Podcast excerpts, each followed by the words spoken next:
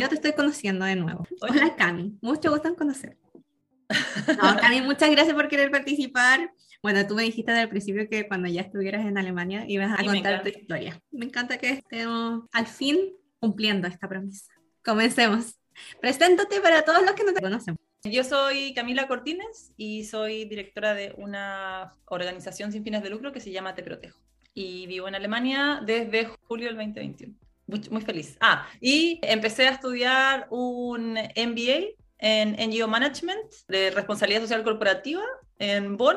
Me vine a Bonn, pero estudio en una universidad que está en Rheinbach, pero por toda la pandemia, en verdad he tenido clases online todo este semestre y se supone que entro a clases física el semestre que viene ahora en, en marzo. Así que eso, esa es un, un, pequeño gran resumen. Bueno, con Cami nos conocimos por el Instagram y, ay, me ha encantado conocer. Sí, ¿Estudiaste en Chile? Estudié diseño industrial en la Chile. Absolutamente. nada que De verdad no me lo esperaba. no, nada que ver. En verdad nunca me gustó, no soy buena diseñadora, nunca trabajé en diseño. Es como un momento de mi vida. Por, eso yo digo que estudié diseño y no soy diseñadora, porque en verdad fue un momento de mi vida, estudié, ese momento de mi vida acabó y seguí haciendo otras cosas. Y siempre, desde que salí de la universidad, trabajo en management.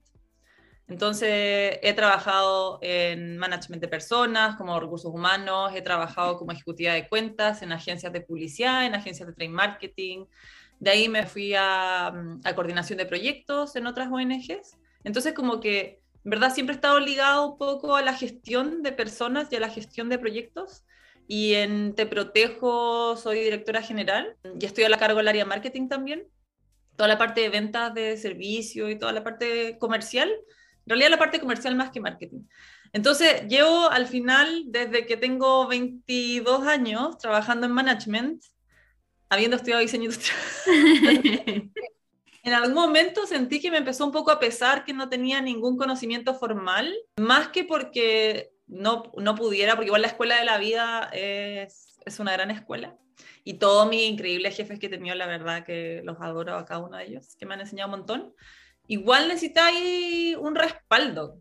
Igual uno tiene que tener, o sea, yo creo que es importante tener algo que diga, sí, mira, esta persona estudió, sabe, está preparada, eh, etcétera. Entonces, me pareció que era una buena oportunidad para venirme a Alemania y sacar el MBA, porque en Chile no existen MBAs que estén específicamente orientados a NGO Management. Y se da acá en Alemania, o sea, en Europa y en Estados Unidos. Entonces ahí dije, bueno, este es un clic perfecto, así que postulé solo a una universidad. Y todos ¿En serio? te juro. Postulé solo a una porque era la única que me gustaba, porque las demás estaban en Berlín, Ponte tú, eran en alemán.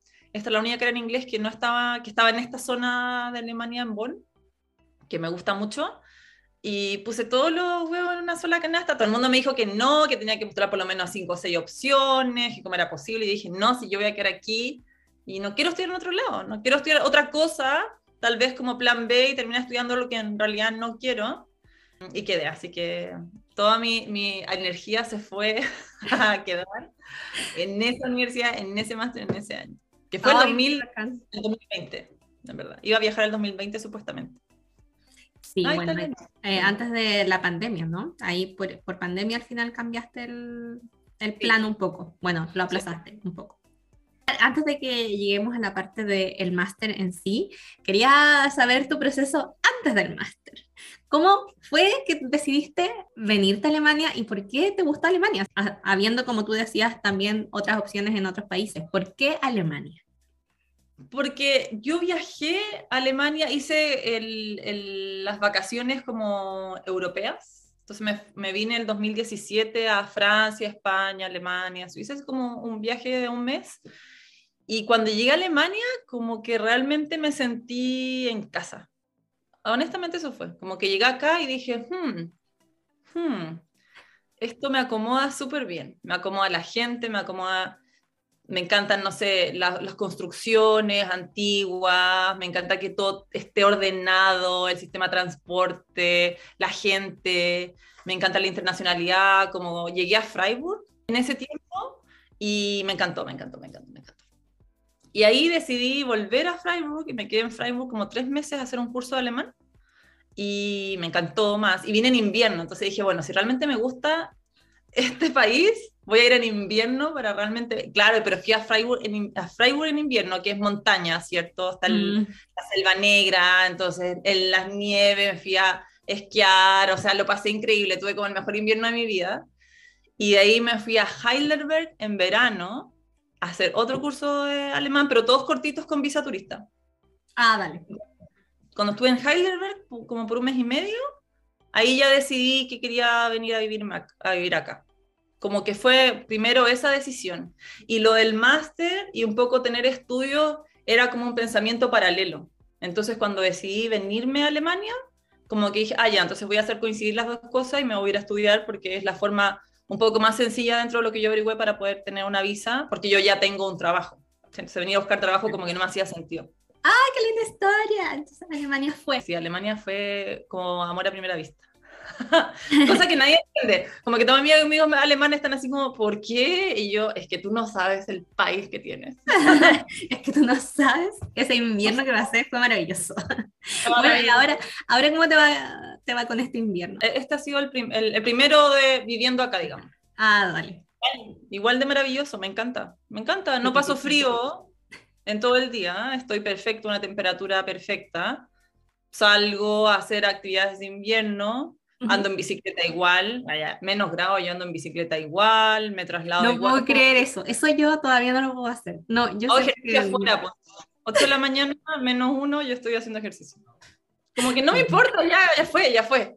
Ya fue de verdad, eres muy alemana. Me encanta. Pero sí descubrí lo que te decía, eh, que hay un dicho que obviamente no me lo sé en alemán, pero que dice que no es el mal clima, sino que es la mala ropa. Sí, eso totalmente. Todos los alemanes te dicen eso. Cuando está inversión, frío.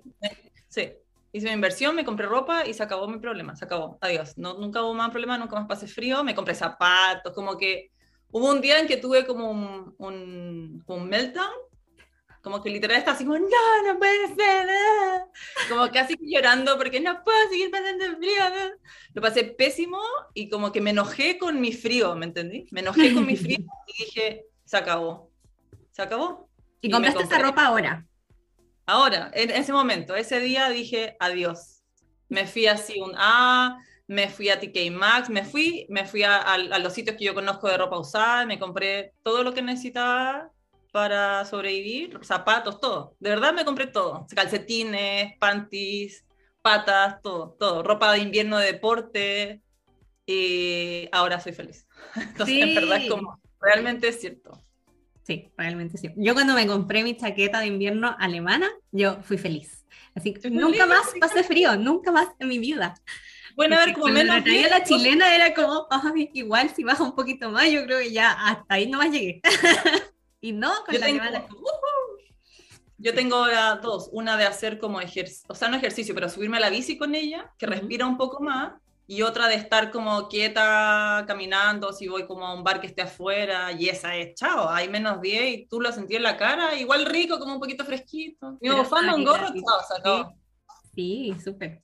Dado que estamos hablando del invierno, podemos seguir hablando de cómo fue el proceso de adaptación a la cultura ya, porque tú llegaste modo vacaciones, que es totalmente distinto a llegar modo voy a vivir acá por los próximos dos años. ¿Cómo fue ese proceso?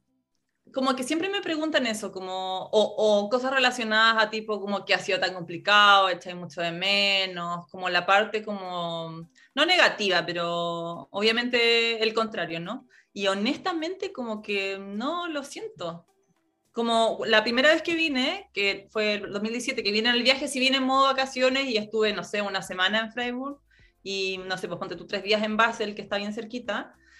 Y después me vine tres meses y ahí me vine trabajando, tomando mis clases, haciendo amigos. Y entonces no estaba, en, no estaba en modo vacaciones, ahí estaba en modo como vida. Y en Heidelberg igual, como vine trabajando, estudiar, hacer amigos. Creo que la única diferencia de adaptación que sí que sí lo sentí y fue como a propósito, es la cantidad de tiempo y energía que yo invertí al principio, apenas llegué, en armar un círculo de amistad. Eso lo hice, pero de una, de una.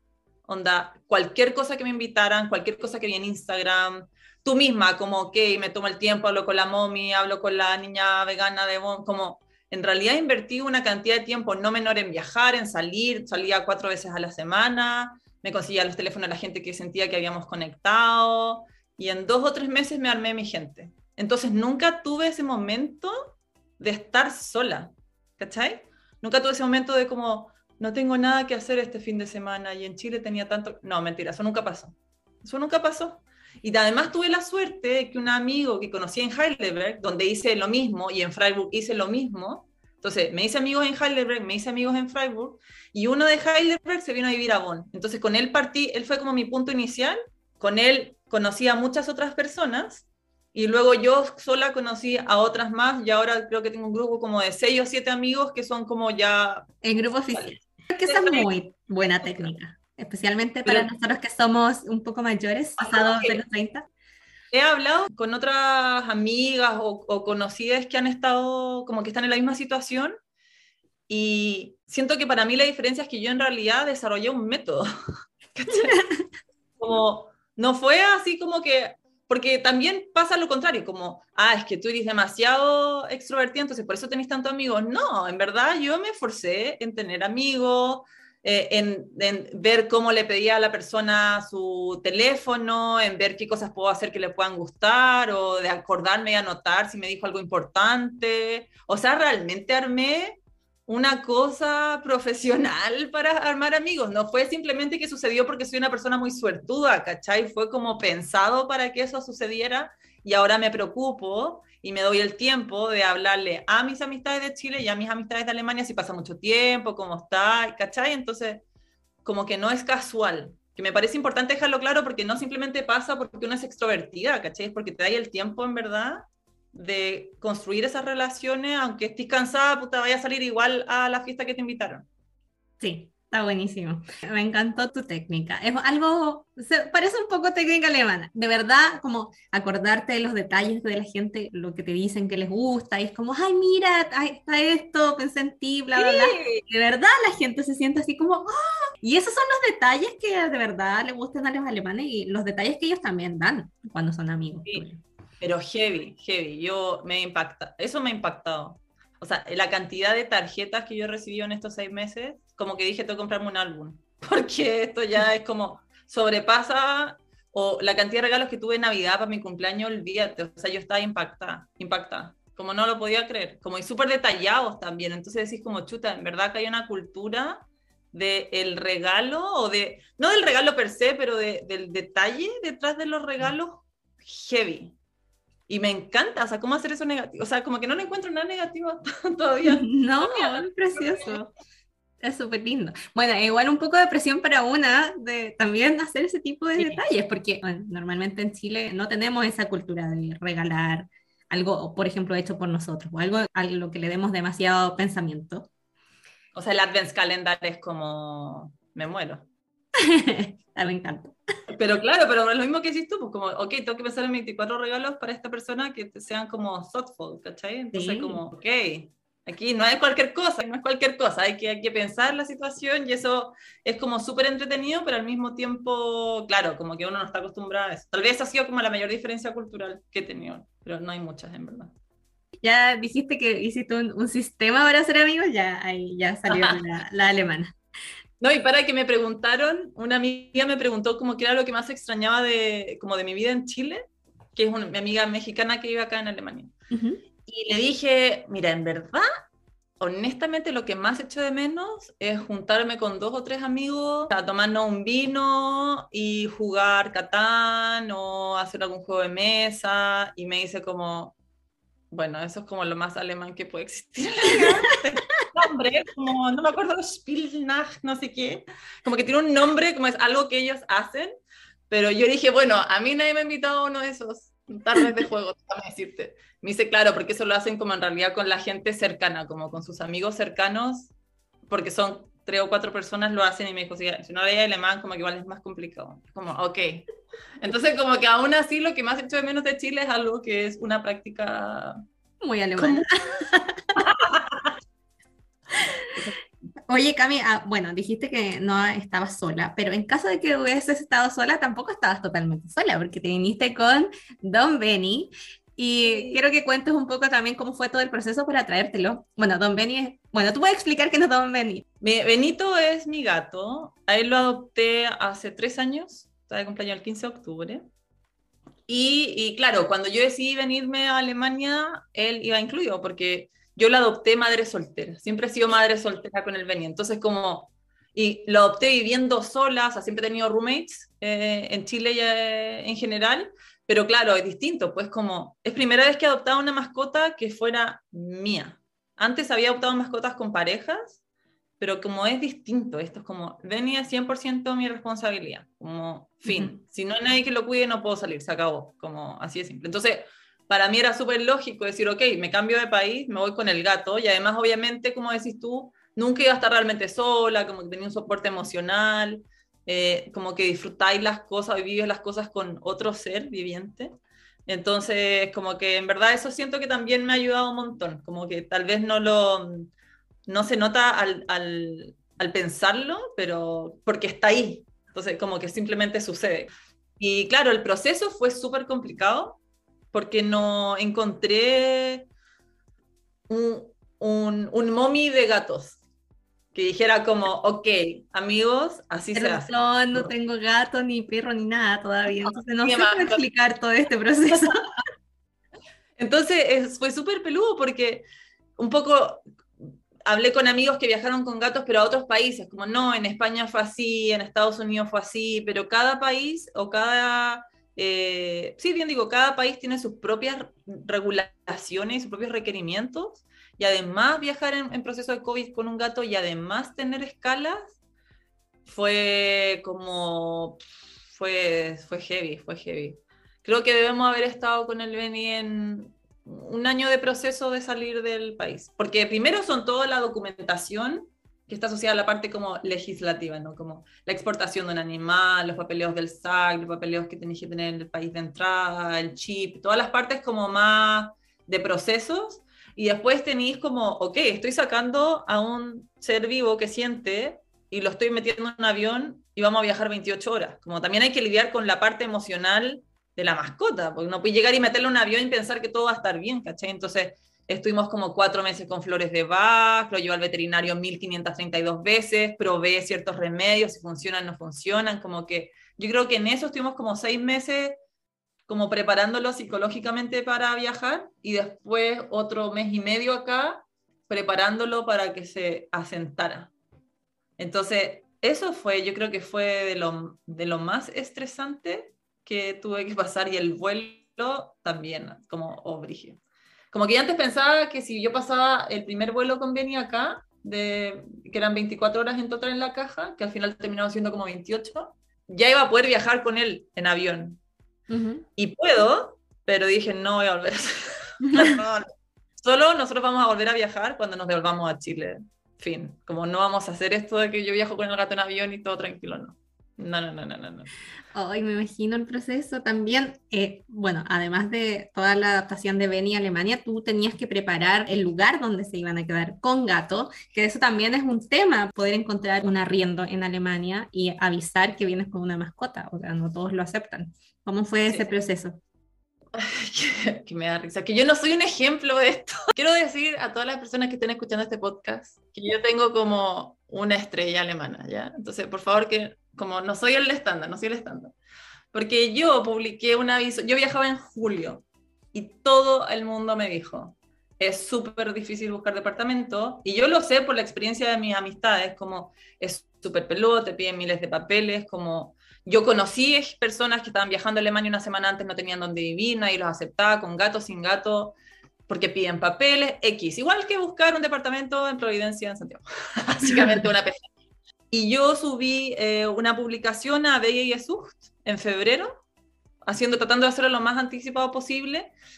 Y en marzo me escribe una señora de 60 años, básicamente, que no tenía ni foto, diciéndome como, hey, hola, ¿cómo estás? Yo soy civile, eh, sé que está, ya vi por tu aviso que estás viajando a Alemania, yo tengo una, casa que te puedo arrendar, que creo que te va a gustar, va a estar súper bien con tu gato, presentándose. Y yo dije, va. Y también al mismo tiempo me llegaron como tres o cuatro después mensajes que eran evidentemente estafas. Entonces yo le dije a esta persona, a, la señora, digamos, que me pareció extraño que me escribiera como por iniciativa propia, eh, y le dije, hoy me interesa muy bien, como qué tal si hacemos una llamada, nos conocemos. Y ahí ella me dijo, sí, ok, mi hija es la que vive en ese departamento. Perfecto, y me contactó con Estela, me pasó eh, su WhatsApp y tuvimos una llamada por WhatsApp con Estela en marzo, a principios de marzo, porque ella estaba de vacaciones, algo así.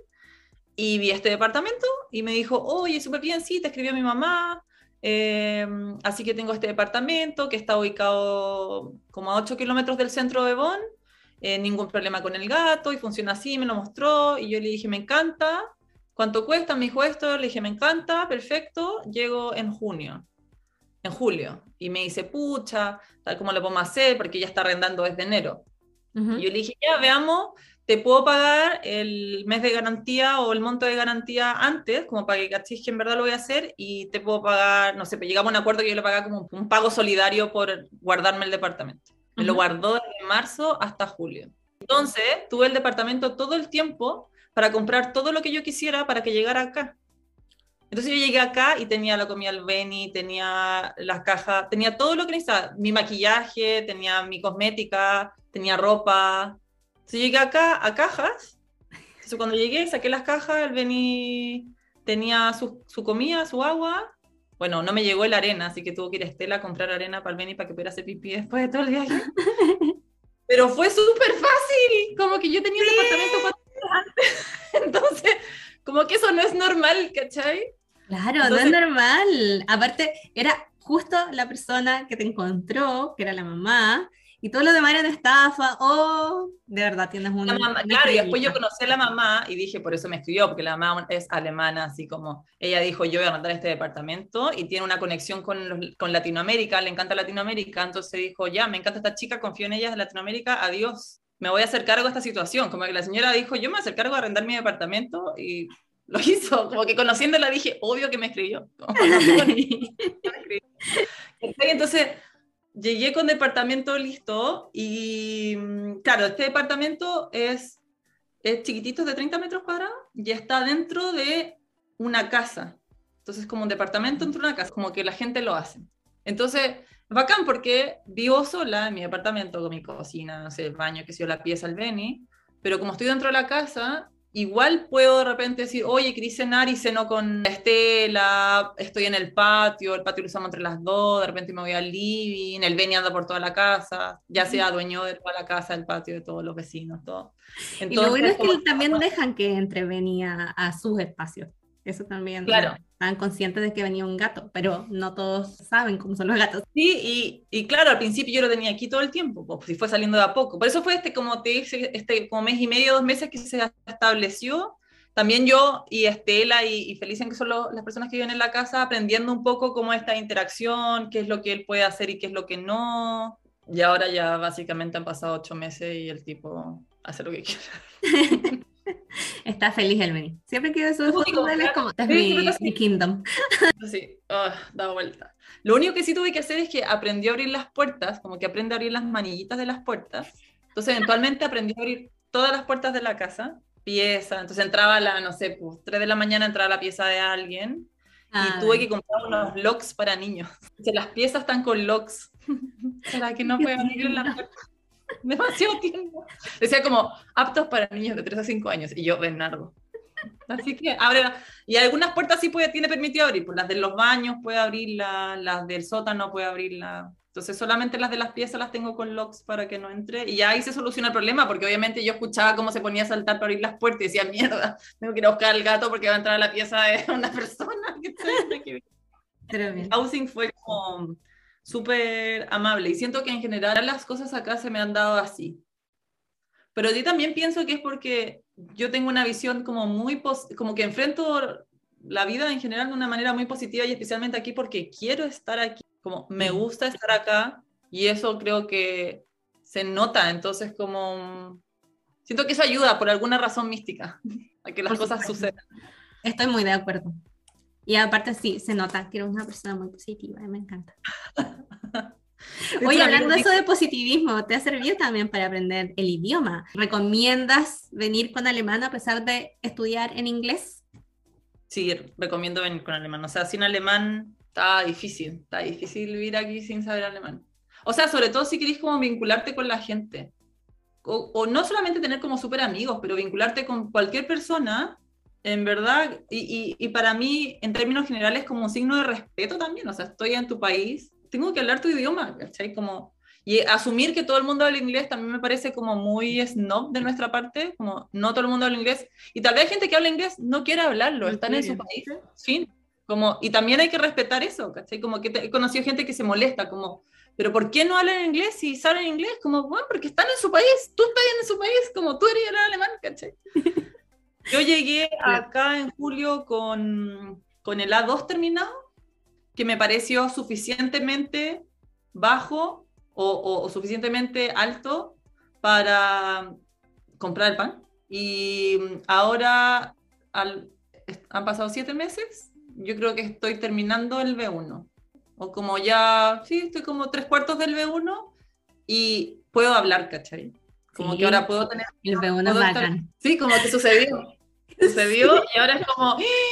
Pasé Navidad con una familia alemana, bueno, con, con, la, con la señora y la Estela de su familia, por eso la y todos hablan alemán, entonces yo hablo alemán y ahora hablo en alemán. Ahora si alguien dice, oye, pero no sé, si no quiero hablar en inglés, verdad ya me da lo mismo, tal vez no voy a poder interactuar ni voy a ser la reina de, la fiesta, no me importa, pero sí sé de qué están hablando y sí puedo comentar si algo me parece, ¿cachai? Tal vez no lo voy a decir perfecto, pero siento que empezar a tener esa conexión con la gente, esa vinculación un poquito más profunda que decir, hola, quiero un pan, muchas gracias o no sé, tirar una talla, está súper rico, X, como que te da, te enriquece como la vida acá.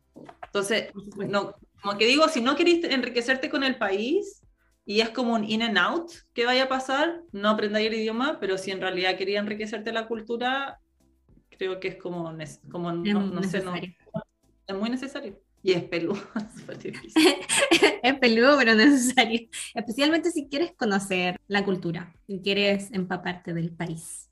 Y además, cuando yo empecé a, a mejorar mi alemán, empecé a querer más el país. Fue como todo, todo, todo viene junto. Es como, ay, esto se hace así porque es así. Ay, qué lindo. Ay, me encanta. Y como que empiezas a aprender mucho más y te dan ganas de seguir acá. Y también la gente como que lo agradece. A mí me pasa un montón que si empiezo a hablar en alemán, porque mi alemán es súper rústico hoy día, como que lo entiendo mucho más y me puedo comunicar, pero sigue siendo, como yo creo que ninguna frase la digo bien hecha, por ejemplo. Pero no me importa. no importa. La persona lo agradece, ¿cachai? Como que me dicen, ah, sí, hay veces que me corrigen, hay veces que no, me dicen, no, te entiendo perfecto, lo haces muy bien, aunque yo sé que no, pero el propósito de comunicarnos se está logrando y más encima como que me encuentran muy tierna porque lo intento. Es que digo, estamos segundos, si lo puedo lograr, ya, mira, lo voy a decir de esta manera. Y me dicen, no, sí, está súper bien. Entonces también como que generáis más bonding con la gente porque están viendo que te estáis esforzando realmente en, hablar su idioma cuando podrías pasarte a inglés y olvidarte del asunto. Como que si a mí me hablan en, en una tienda y me pasan a inglés, le digo como, no, no, no pasemos a inglés, a menos que estemos hablando de alguna enfermedad grave que tengo, ¿cachai? Como que ahí sí quiero entender bien, pero si estamos hablando del tipo de pan, es lo mismo, ¿cachai? Filo, me compraré un pan distinto, no importa, ¿cachai? Ay, sí, y además tú también tienes que interactuar un poco más, especialmente cuando estás comprando comida y no está escrito ahí que es vegano, entonces tú tienes que preguntar ese tipo de cosas. ¿Cómo ha sido, bueno, aprender alemán y a la vez estar en un país que es tan eh, vegan friendly, yo diría, comparado con Chile. Súper, súper vegan friendly. Eh, bueno, estudiar alemán, yo partí con clases de la universidad y no me gustaron nada, no me gustaron nada. Porque además, como yo había tomado clases privadas antes, no privadas yo sola, pero en, en escuelas privadas, noté mucho la diferencia de calidad entre una y el otro. Entonces, como que dije, no, ¿dónde está la Fachhochschule de nuevo? como quiero estudiar eh, así que me puse a estudiar sola, he estudiado casi todo el B1 sola y hago todo lo que se recomienda. Pues, escucho podcasts en alemán, eh, veo, no siempre, pero sí veo películas en alemán, con subtítulo en alemán, escucho música, mucha música en alemán. Eso me ayudado un montón. Los podcasts me han ayudado un montón. Canciones, por ejemplo, mi artista actual alemana favorita es Lea y ella canta RB, entonces sus canciones son lentas y pronuncia muy bien, como que habla, canta Hochdeutsch. Entonces pronuncia muy bien. no me acuerdo Entonces, claro, como que esas, como me gusta la canción, me la quiero aprender para poder cantarla en mi mente. Entonces, ahí también estoy aprendiendo, pues, a pronunciar, eh, aprendiéndome las canciones de Lea, aprendí un montón en pronunciación, un montón. Porque hay, cosas, hay, hay, palabras que las cortan, las E cuando es un T, E, N, por ejemplo, la S fue volando, Nunca se me... Yo no sabía entonces, como que ahí vaya aprendiendo como los detalles con los podcasts igual, decir como, ah, esto se pronuncia así, o están hablando de esto. Entonces, eso funciona, me ha funcionado súper bien. Y con el veganismo estoy en la gloria. Compro leche a un euro. Sí. Compro jamón, queso, todas las semanas, como que mi alimentación aquí es totalmente diferente y es, onda, creo que tengo que haber bajado tres kilos como de buena forma porque tengo muchas opciones de alimentarme acá y que cuestan, no sé, 900 pesos, 800 pesos, jamones, queso, eh, todo esto, eh, em, como tipos patecitos. Tipos patés de, sí, hoy me encantan eso.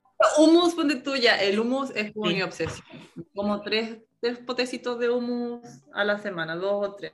Como se le echa a todo. A mí me gusta mucho uno que es de, como de zucchini, pero el zucchini está como ah, en la parrilla. Ah. Bueno, hay demasiadas opciones porque hay una parte donde hay puros patecitos veganos, entonces como, ah, voy a llevar este esta semana. Sí, yo toda la semana me compro un patecito vegano, me compro dos hummus, me compro un tipo de queso distinto, compro queso feta, queso normal, queso parmesano, entonces como que siento que tengo muchas alternativas que no me significa una inversión particular respecto de la compra normal del supermercado. Y cuando salgo, bueno, salir es igual de caro que en Chile. Al final, como si hay un restaurante, vaya a gastarte 15 lucas sí o sí. Como que me dicen, ay, ¿qué onda los precios allá? Yo gasto lo mismo como mejor. Eso te puedo decir con los precios de acá. Como no gasto menos ni cagando, para salir gasto más, pero porque salgo más aquí. En Chile, mis semanas con amigos eran lo que te decía recién, como juntarnos a una casa, un vino, cocinamos algo, jugamos Catán. Como esa era mi vida. Y aquí salgo cuatro, no sé, pues ahora en invierno salgo dos veces a la semana. Entonces eso igual genera que gastéis más plata, pero no porque sea más caro. Y todo, y, ah, bueno, y tengo, yo conocí, a los que se vengan a Bonja Colonia, eh, a través de Instagram también encontré una cuenta que se llama Bon is Vegan. Entonces, eh, la Zaira, que es la dueña de la cuenta, junta opciones donde, o sea, restaurantes donde hay opciones de comida vegana. No necesariamente 100% veganas, pero donde tenéis una opción que dice esto es vegano. Y ella postea en la cuenta de Instagram todas las opciones de restaurantes en Colonia y en Bonn. Y yo en un día de mucha motivación me hice un Google Maps con ah. todas las opciones. Qué Entonces en Bonn al menos y un poco en Colonia, tengo mi, mi, mapa donde están todas las alternativas de comida vegana. Entonces, para mí comer vegano aquí, al salir, como abro mi Google Maps y veo dónde tengo algo cerca y voy a comer allá. Y si encuentro un lugar nuevo, lo agrego. Entonces ya deben haber como unas 55, 60 lugares. Y eso me encanta hacer. Me encanta hacer.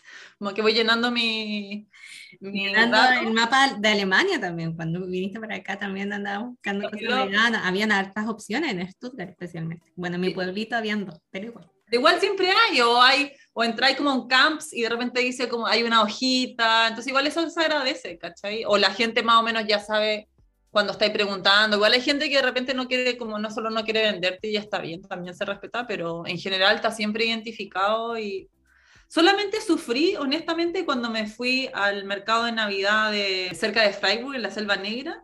Y ahí, fue ahí me fatigué y como, en verdad, como casi me desmayé, básicamente, porque me fui al, a la montaña, al mercado de Navidad que está en la montaña, entonces me desperté a las, no sé, 10 de la mañana, no desayuné pensando voy a desayunar en, una, en, un localcito de pancitos ricos, que es lo que usualmente hago, me compro el café, me compro pancitos. No sucedió, porque cuando llegamos a la estación de la montaña, la estación de tren era tan pequeña que no tenía una beca, entonces no hubo esa oportunidad, entonces no desayuné, me comí dos frutas, y después estuve todo el día en la montaña y cuando llegamos al, al mercadito no tenía ninguna opción vegana, pero ninguna, no encontré ni papas fritas. ¿Ni papas fritas? Oh. Ni papas fritas, entonces no comí. ¿Qué pasó con ese mercadito? ¿Dónde están las papas fritas? Eh, tal vez no habían, tal vez yo no, no encontré, no sé, yo digo que no habían, pero yo no encontré papas fritas, eso es lo que voy a decir al respecto. Entonces, eran las nueve de la noche y yo estaba como al borde del desmayo. Le dije, fui como con 10 personas más y les dije a todos como, en verdad me estoy fatigando, como que necesito comer. Todos me tiraron como todos sus snacks, un momento muy chistoso, como, no te preocupes, y de repente estaba como con una torre de galletas, fruta, pero no sé si te ha pasado que llega un momento cuando estáis tan fatigada que en verdad no te sirve una galleta, como que necesitáis comer comida. Entonces yo dije, gracias por su apoyo, pero en verdad no quiero comer galleta, no quiero un pan pelado, quiero comer comida. Terminé, eh, porque más encima me estaba quedando en un Airbnb cerca, porque fui con el gato, entonces necesitaba un Airbnb con gato y eso sí que es imposible encontrar. Entonces me quedé un Airbnb cerca de este lugar de la montaña, por lo tanto muy lejos de la ciudad. Entonces no había dónde comprar, no había supermercados, no había nada. Entonces dije, filo, voy a pedir algo con Liferando, que es como el Uber de, de acá. El Uber Eats. de acá. Y Liferando tenía dos opciones, ninguna era vegana, me compré un indio y dije, bueno, filo, necesito comer. Como me voy a desmayar, literal, me voy a desmayar. Pedí un indio y comí. Y eso creo que ha sido la única comida no vegana que he comido en este tiempo. Porque no me lo cuestioné, dije, ya solo tengo que comer, por Dios, por favor. ¿Los indios son vegetarianos? O sea, comiste un poquito de leche y un poquito de, queso, quizás. Panir. No, no tenía panir, obviamente tenía que con panir, pero dije como solo quiero un curry y ya filo. Como voy a superar, no, ni siquiera filo, solo voy a pedirlo. Sí. Solo quiero comer. Por eso ha sido el único momento en toda mi estadía que he estado como, no, como en realidad no encuentro nada y estoy en una crisis, como me estoy fatigando, como necesito alimentar. Pero la única vez. Todas las demás ha sido maravillosa, siempre he tenido opciones veganas y en general las personas... también no te, no te, fuiste a meter una, Por eso también, por eso digo, me fui al mercado navideño como del sur, como súper tradicional. En plena cercano, en plena selva negra, pues entonces ya no había nada que hacer. Pero sí, y yo me hice vegana en pandemia, entonces soy vegana hace dos años nomás. Este es mi, sí, este es mi segundo, mi tercer año. Entonces, claro, para mí igual ha sido una transformación porque antes, las veces que vivía, que vine, no viví, pero que vine acá, era vegetariana, entonces ya chava y comía todo. Ahí puedes comer, te puedes comer todos los pancitos de... Y todos los quesitos. entonces ahora es como, antes estaba súper acostumbrada, porque yo soy como, como ya te diste cuenta, como una persona muy organizada y muy estructurada. Entonces, cuando estuve en Heidelberg y cuando estuve en Freiburg, tenía la costumbre de desayunar siempre en el, no es, no es un camp, en el backpack, en el backpack. Entonces me servía un café, mi tacita de café reutilizable y me compraba un pancito del backpack, vegetariano, que hay miles. O me compraba un, pretzel de esos que están con mantequilla. Y con mantequilla. Y vienen calentitos. ¡Ay, qué rico! Y ese era mi desayuno. Y llegué acá y fue como, ¡Ah! ¡mi desayuno! Ahora soy vegana. Entonces, como que tuve esos como choques culturales, pero más porque yo cambié mi alimentación respecto a lo que hacía antes. Entonces, ahora como que hay una opción en el backbed que no es ni muy rica. Filo, el Camps no tiene nada. Como que ya mis pancitos desaparecieron. Entonces, digo, bueno, ya cambió eso. Y me compro los pretzels y me hago yo acá con mantequilla, pero no es lo mismo.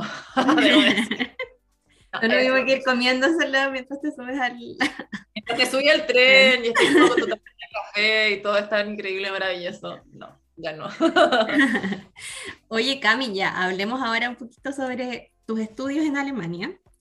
Y ya, ya cubrimos todo lo demás, así que ahora solamente queda hablar sobre el máster. Lo más difícil. comencemos por, bueno, ya me dijiste que optaste solamente a este máster. ¿Cómo lo encontraste y qué es lo que te llamó la atención de este?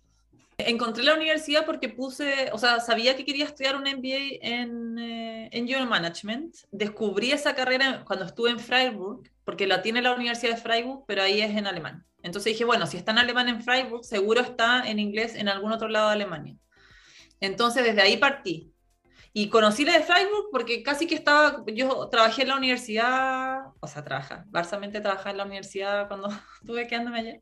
Entonces me iba a la, a la, biblioteca de la universidad, me ponía a trabajar ahí y volvía. Entonces ahí encontré la carrera y me puse a buscar en internet la misma en todos los lugares de Alemania que existieran y cuando hice como, mm, ya encontré, no sé, opciones en Berlín, encontré opciones en Leipzig, encontré opciones en Bonn, la de Freiburg y otro par más que estaban en alemán.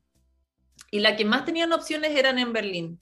Pero yo no, no me gusta Berlín. Berlín como que tiene su propia vibra. Berlín es, es su propio país. Sí, Berlín es, es otra cosa.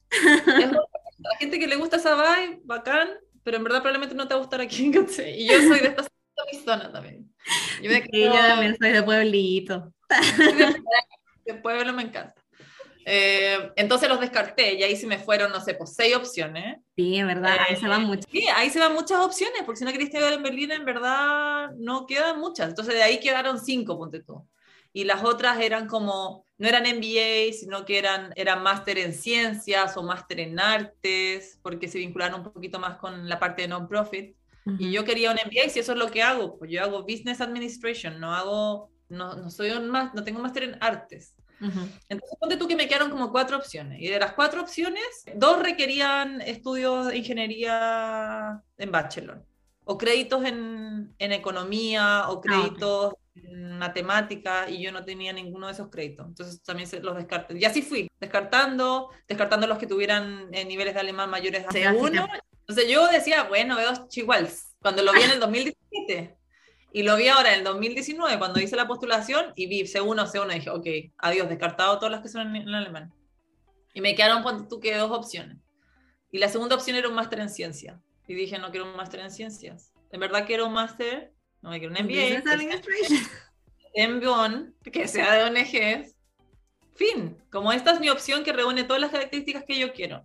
Entonces, como para efectos de método, partí de más a menos. Entonces dije, ok, vamos a tener una lista con todas las opciones que entreguen máster que están más o menos relacionados a lo que yo quiero y de ahí voy cortando, cortando, cortando. Pero claro, usualmente cuando uno hace eso, e insisto que yo no soy una referencia para lo que normalmente pasa, te quedan cuatro o cinco opciones. Sí. Y uno postula esas cuatro o cinco opciones y las que quedan ahí decides a dónde irte. Pues. Entonces ya, yo hice así y me quedó una y dije, ok, esta es, fin, como esto es lo que voy a postular y si no quedo en esto, voy a caer en esto igual. ¿Cachai? Como que esa era mi visión, no hay otra opción, entonces esto es lo que va a pasar. Yo siento que cuando uno va con esa actitud, y de verdad funcionan las cosas. No sé si es el, este del secreto que hay que decretarlo y toda la cuestión, pero ni siquiera me leí ese libro. Pero de verdad yo lo, yo lo sentía. Y cuando me llegó mi mail, el del máster que finalmente estudié, yo dije, ah, es porque ya me aceptaron. Así que... Pero es que además me gusta como decirlo porque puede pasar que la gente piense que como somos personas muy suertudas. Y en verdad quiero como aclarar que no es así. Hay, una, hay un trabajo mental detrás y una planificación y un esfuerzo y todo asociado, pero las cosas no pasan así porque soy una persona tan suertuda que tengo una casa antes, sino que igual, no sé, por uno llama las, las bendiciones del universo, ¿cachai? Y en verdad yo creo en eso, entonces estoy como, soy una convencida que el universo es muy abundante y solo hay que tener como la mente abierta para para eso. Sí. y no tener miedo de que te vaya bien. Y listo, voy a llegar a Alemania. Porque tú, yo siento que tú lo dijiste, yo voy a volver a Alemania cuando estuviste en... Yo creo que, yo creo que la decisión en realidad no fue tan así solo porque como tengo a, trabajo en, en Te Protejo, como que Te Protejo era una gran eh, razón por la cual yo no me fui inmediato. Voy, si hubiese sido por mí, yo me voy al 2017 a ir a Alemania, como me encantó del día uno. Y no tomé la decisión, me demoré tres años en decirlo, porque sentía que la ONG no estaba lista para que yo no estuviera ahí, no sabía lo que iba a pasar, cómo iba a funcionar. Y pasaron como dos hitos que me hicieron tomar la decisión. Uno que fue que otra de las directoras con las que cofundamos Te Protejo se fue a vivir a México, un año antes que yo decidiera irme a vivir a, Alemania. Entonces dije, ya, vamos a ver, esta mina se fue a México, que no hay tantas horas de diferencia, entonces veamos qué pasa, porque ella el mismo cargo que yo, solo que en comunicaciones, entonces era la misma dificultad, digamos. Pasó un año y no pasó nada. No pasó nada en el sentido de como todo sigue igual. Ni siquiera le eché menos porque hablo con ella todos los días y la veo dos veces al año. Entonces, no pasó nada. Entonces dije, ah, ya perfecto, como te protejo ya no es un problema, porque puedo salirme, ya está demostrado que puedo vivir afuera y no va a pasar nada. Y lo segundo fue una conversación que tuve con uno de mis primeros amigos que conocí, que conocí la segunda vez que viajé, cuando viajé a Heidelberg. Conocí a Teo, un gran amigo mexicano. Y cuando estuve en México, porque viajo mucho a México, porque Nicole está allá, eh, nos juntamos y él, obviamente, lleva escuchándome, lleva ya escuchándome dos años de rayar la papa y él vivió en Alemania. Alemania. Entonces, él me dijo, la próxima vez que yo te vea va a, va a ser para que me digas que te vas a vivir a Alemania. Y te juro que nunca más, yo creo que él ni sabe esta cuestión. Yo creo que si escucha, como que decir qué. Pero te juro que ese, cuando me dijo eso, fue como, siento como, no, no que él tomó la decisión, pero ese fue el momento que dije, ok, tiene razón, dejemos de, dejemos, basta, basta con procrastinar esta decisión, ya se acabó. Y ahí, te juro que después de esa conversación, él me dijo eso, le dije a la, a la primera persona que le dije, obviamente fue a la Nico y a la, a la Dani, que son las otras eh, fundadoras de Te Protejo, y le dije, oye, ya decidimos ir a vivir a Alemania. Y ella es como, ¡por fin! Y le dije a mis papás, como, ¡por fin! Y todo el mundo como, ya, pues ya era hora, como nos tenía poderío como con el tema de quería viajar. Entonces se dio como, no fue fácil tomar la decisión, pero cuando la tomé, ya había estado tanto tiempo como masticando la idea que siento que fue una buena idea para preparar a todo el mundo. Todos fueron preparados, entonces ya se dio normal y de ahí, claro, de ahí fue solo como, ok, vamos a hacer que esto suceda, ¿qué tenemos que hacer para hacer que esto suceda? Entonces siempre como con una visión desde, va a pasar, veamos cómo va a pasar, que me parece que es distinto. Sí. Como, esto va a pasar, veamos cómo. ¿Cuáles son nuestras opciones? X. Ay, qué bacán, qué linda historia. Y bueno, ahora ya estás en tu máster. ¿Qué te ha parecido? Lamentablemente no has tenido clases físicamente, pero ¿qué te han parecido las clases en online? ¿Y qué te ha parecido el programa? No sé si has, ido a la universidad o ni siquiera has puesto un pie en la universidad como para ver cómo es.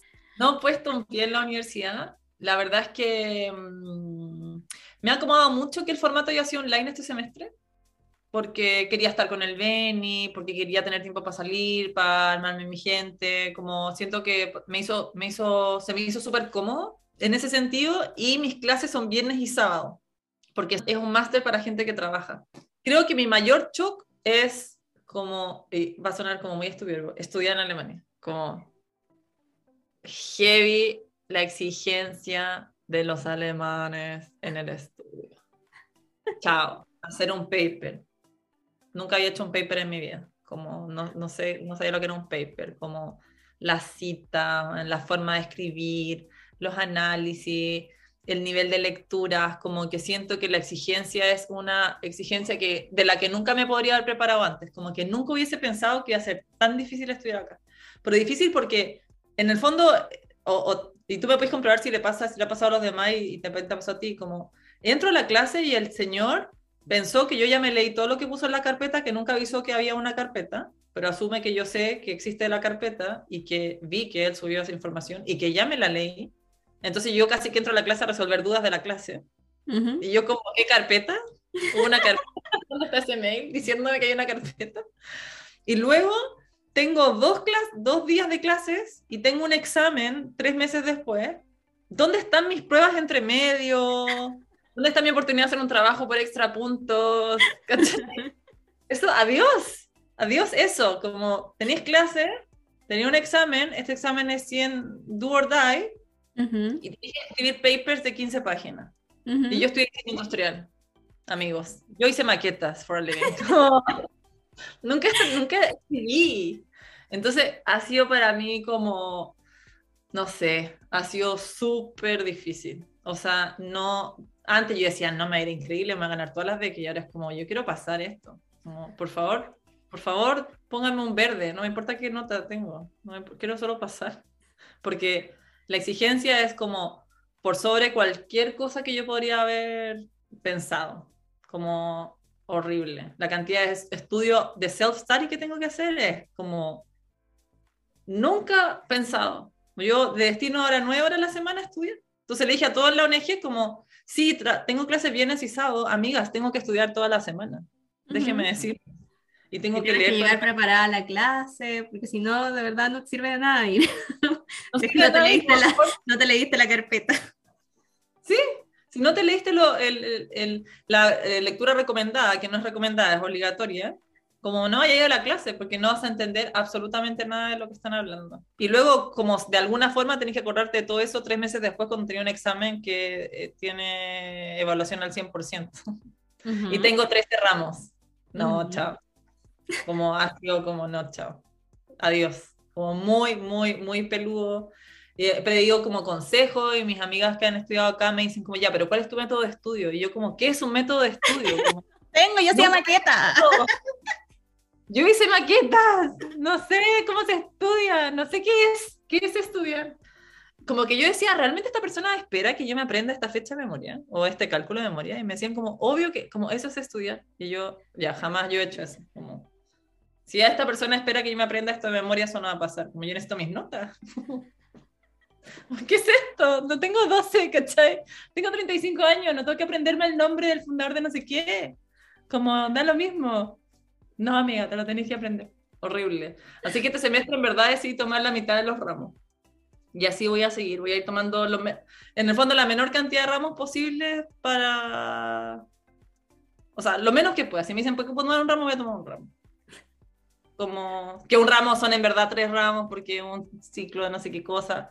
Filo, si puedo tomar solo uno, tomo uno. Si puedo tomar mínimo dos, voy a tomar dos.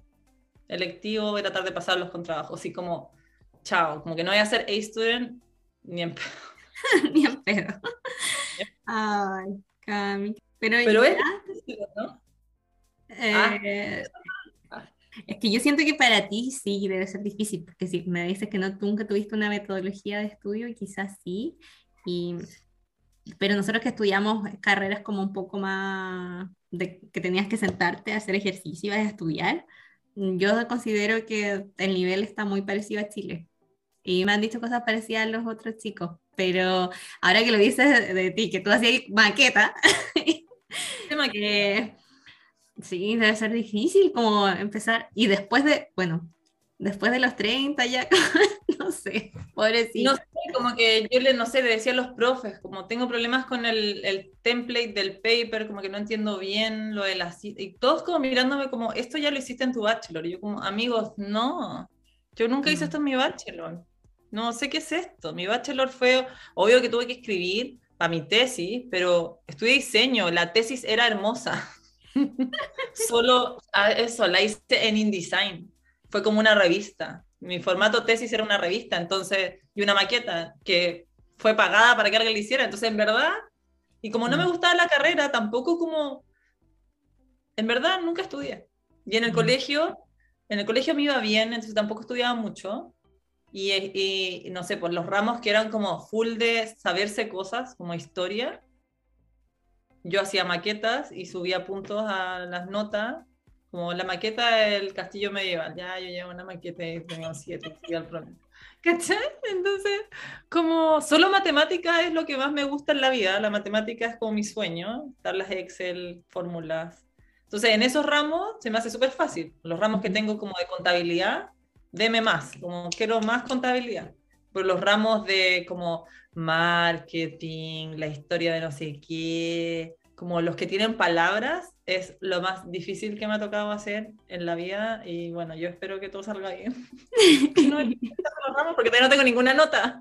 Yo solo he entregado papers. Me demoro, onda, me demoro tres horas en escribir una página. Literal me demoro tres horas en escribir una página. Porque no, me levanto, no sé cómo hacerlo, me confundo, no quiero. Prefiero calcular algo, deme mm. algo para entonces dije, si tengo que seguir estudiando para seguir viviendo aquí, voy a estudiar algo como con finanzas, no sé, algo mm. matemático, porque en eso me quedo, me queda como, como los números, las oh. palabras. Ya, bueno, Cami, te voy a enviar algunos papers que tengo que escribir, a ver, si te sirve alguna cosa de por Con la ¿Cómo se así. Y te recomiendo mucho bajar, o sea, para hacer las citas fácilmente, hay programa, no tienes que hacerlo a mano. Hay gente que lo hace a mano y es como, ¿pero por qué? ¿Ah? Encontré uno, pero en el fondo también descubrí que hay como estilos, como el APA, el no sé pues, qué. el que te voy a dar es el que te pone todos los estilos. O sea, tú eliges ahí entre las opciones, puedes elegir, ah, hoy quiero las citas como APA, hoy quiero las citas como Harvard. Ah, ahí mismo eliges y te lo haces solo. Eh, se llama Mendeley yo lo recomiendo a todo el mundo y no sé por qué hay gente que no lo usa. No sé, no sé. Yo uso, hay uno que se llama Quivo o algo así. No sé, Citavi también es como fácil de usar y todo eso. Pero, si Citavi es un programa que tenés que descargar y hay una capacitación, y una licencia. Bueno, Mendeley es gratis y es también tenés que descargarlo y tienes que agregar un plugin en, en Word ni un programa, entonces ahí puedes juntar todos los, no sé, los PDF, los papers que vas a usar para ese eh, paper que vas a escribir. Ah, te, vienen inmediatamente, entonces tú pones como el, la inicial de Harry, bla, bla, le pones eh, eh, H, em, iba a decir ja, le pones ja, no, le pones H, y, y no sé, aparece Harry y ahí lo elegí y le ponéis la página de donde está sacando la cosa. Y después abajo te aparece la biblioteca automáticamente, Harry, bla, bla, y con todo el, el formato.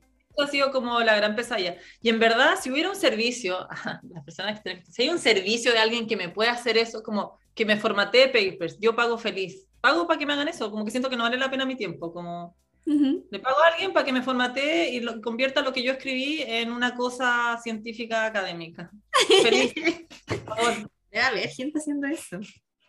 O revisando tesis o leyéndolas y ese tipo. Públicamente. No, ni siquiera. Como no me importa que mi texto esté mal revisado. Solo quiero que hagan la cosa, que pongan los quotes y la bibliografía y los índices, el index con la cosa de la imagen. Como que siento que mi tiempo, estoy muriendo. Siento que cada minuto que yo estoy haciendo esa mierda, estoy perdiendo Como yo vivo para más cosas que tener que poner H. Harris 2014 que a nadie le importa y nadie lo va a leer.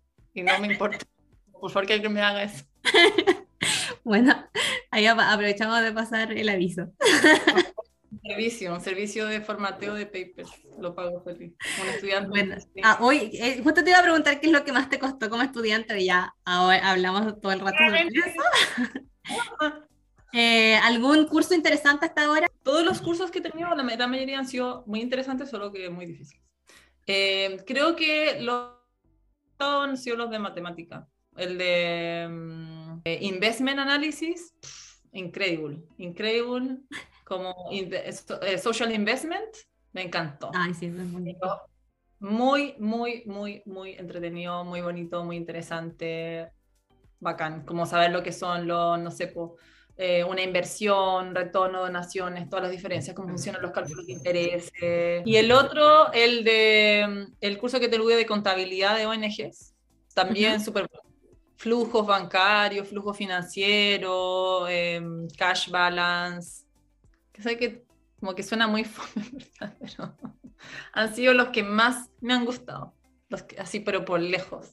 Y siento que los que mejor me Cuando hablas de ese tipo de cosas, yo igual me emociona. me gustan las matemáticas, ese tipo de cosas. Entonces... me encantan los análisis de platas, como, como la, el examen fue, si tuvieras 5 mil, pudieras invertirlo, no sé qué, yo como vamos, como analizando, que checo, me encanta. Eh, y los otros que he tenido que han sido interesantes ha sido el de Project Management, me encantó Project Management estudiaría un máster de Project Management. También esa es otra de mis opciones como de segundo máster.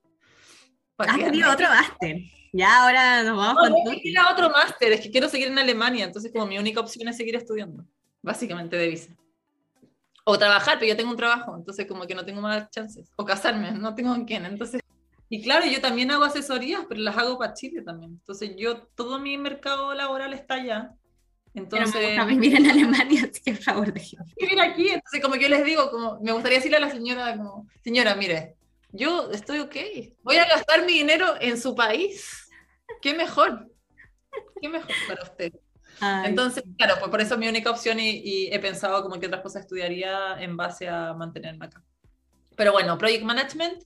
Y la tercera creo que ha sido la clase de fundraising eh, y de campañas pero más porque me da, ha dado ideas, como que obviamente son cosas muy cercanas a lo que hago hoy día, entonces como, ah, sí, sé esto, y después, oh, pero esa es una buena idea, Entonces he llevado ideas de esas clases a la ONG, pero los que más me han aportado son los de finanzas y project management, que fue increíble.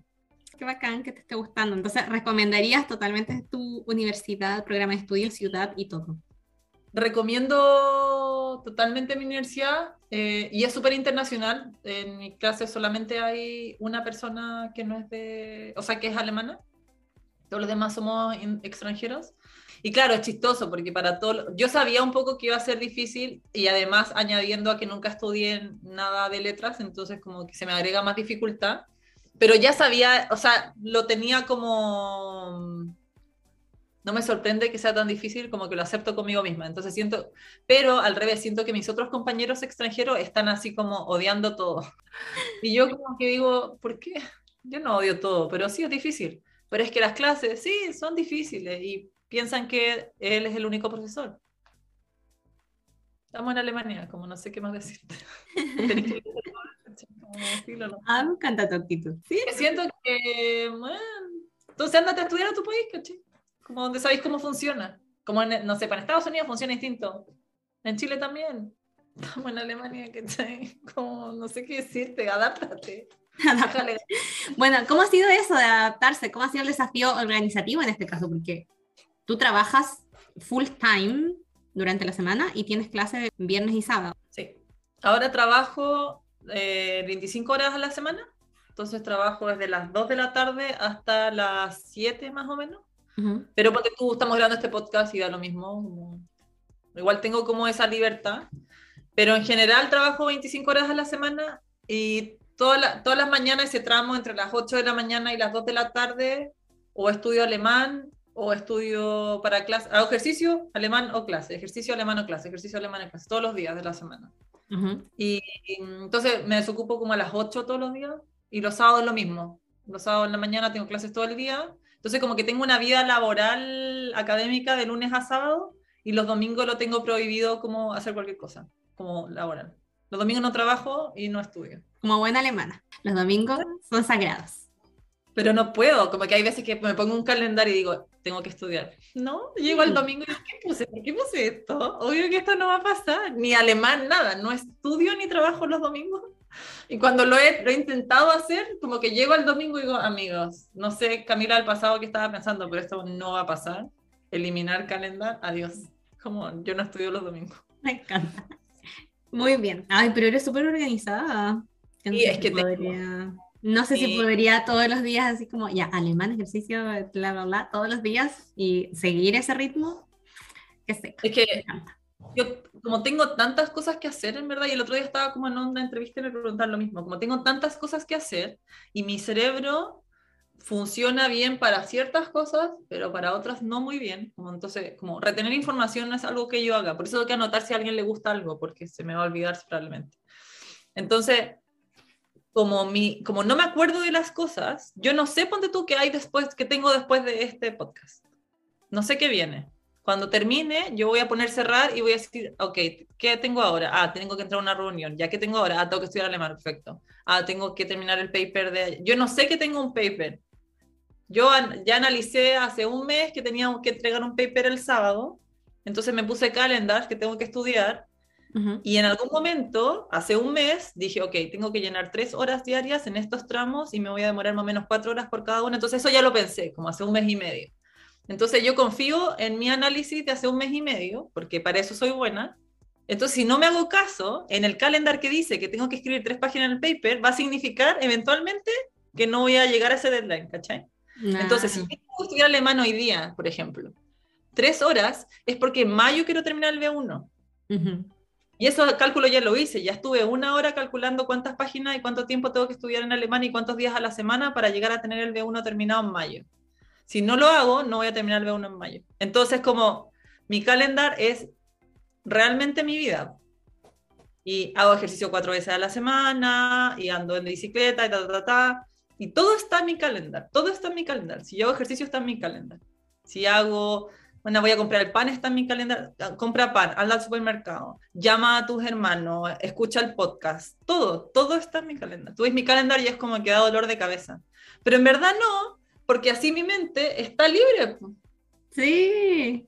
Como que yo hago así y lo dejo en el calendario, entonces yo vivo súper tranquila. Claro, esta es súper buena técnica, yo me estoy quedando dormida, estoy como, ah, necesito anotar esto si no se va a olvidar. Claro, entonces yo me quedo dormida así. Ah, te quedas dormida inmediatamente, eres de esas personas, porque tienes todo el calendario. Porque tengo todo el calendario, pues me despierto, digo, me suena un despertador a las 6 de la mañana, ¿por qué? Ah, tengo que viajar. Ok, perfecto. ¿A dónde tengo que viajar? Y me ha salido un calendario. Tienes que viajar a Frankfurt. ¿Por qué? Aquí está el ticket. A este es el bus que tenéis que tomar. El tren. Compra mm. almuerzo en, antes de ir. Entonces, yo pensé que tengo que llegar 20 minutos antes para comprar almuerzo porque sabía que en el tren no iba a poder almorzar. Y todo me aparece, me aparecen en, las notificaciones del calendario y vivo mi vida y digo, ah, bacán, ¿dónde estáis? No, estoy en un tren. me encanta. Entonces así funciona, así funciona mi vida. Muy bien. Oye, Cami, ya estamos. Ah, me faltan dos preguntas. La parte de financiar estudios, supongo que te lo financias tú misma con tu trabajo. ¿O quieres hablar algo más sobre eso? No, eh, la ONG me pagó en la universidad. Ah, mira, qué bien. Hicimos una votación de asamblea y, y las socias votaron que me lo pagaran. ¡Oh, qué lindas! Em, y pedí un crédito para Esperconto, para Expatrio. Ah, dale. Entonces me lo financio con crédito y, o sea, la, la Expatrio me la financió con crédito y la universidad la pagó la ONG. Oye, pero espérate, ¿este crédito es el crédito que se usa para máster en el extranjero, en Chile, o es un crédito X? De un es un crédito X cualquiera que pedí para hacer. Ah. Pero ¿sabéis qué? Eh, lo que sí me gustó mucho y creo que lo voy a seguir usando es la, la, cuenta bloqueada. Me encantó. Me encantó el sistema de la cuenta bloqueada. Como que ahora se me va a acabar pronto.